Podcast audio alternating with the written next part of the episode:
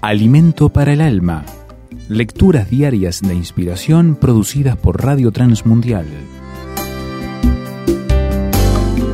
El bien y el mal. Mi madre me decía cuando veía que me juntaba con jóvenes de mal comportamiento, dime con quién andas y te diré quién eres. y aunque no entendía mucho, lo cierto es que es muy acertado. El solo hecho de que dos o más personas anden juntas, eso quiere decir que tienen las mismas inclinaciones. Nadie va a juntarse con alguien que le contradiga o con intereses opuestos. En la Biblia podemos encontrar una pregunta equivalente a lo que sería la esencia misma de ese refrán. ¿Andarán dos juntos si no están de acuerdo?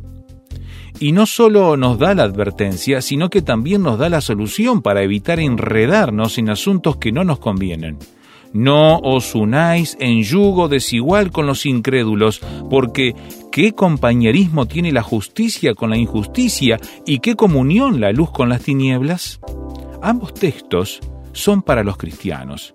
Pero esto no quiere decir que vamos a encerrarnos en un cuarto o a irnos a una montaña para no compartir más con los no cristianos.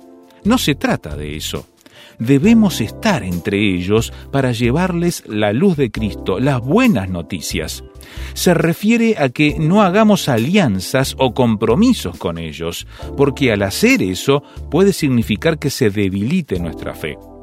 Y aunque la Biblia aquí habla a los que ya hemos creído en Cristo, el mandato también es muy válido para cualquier persona, porque el bien no tiene nada que ver con el mal.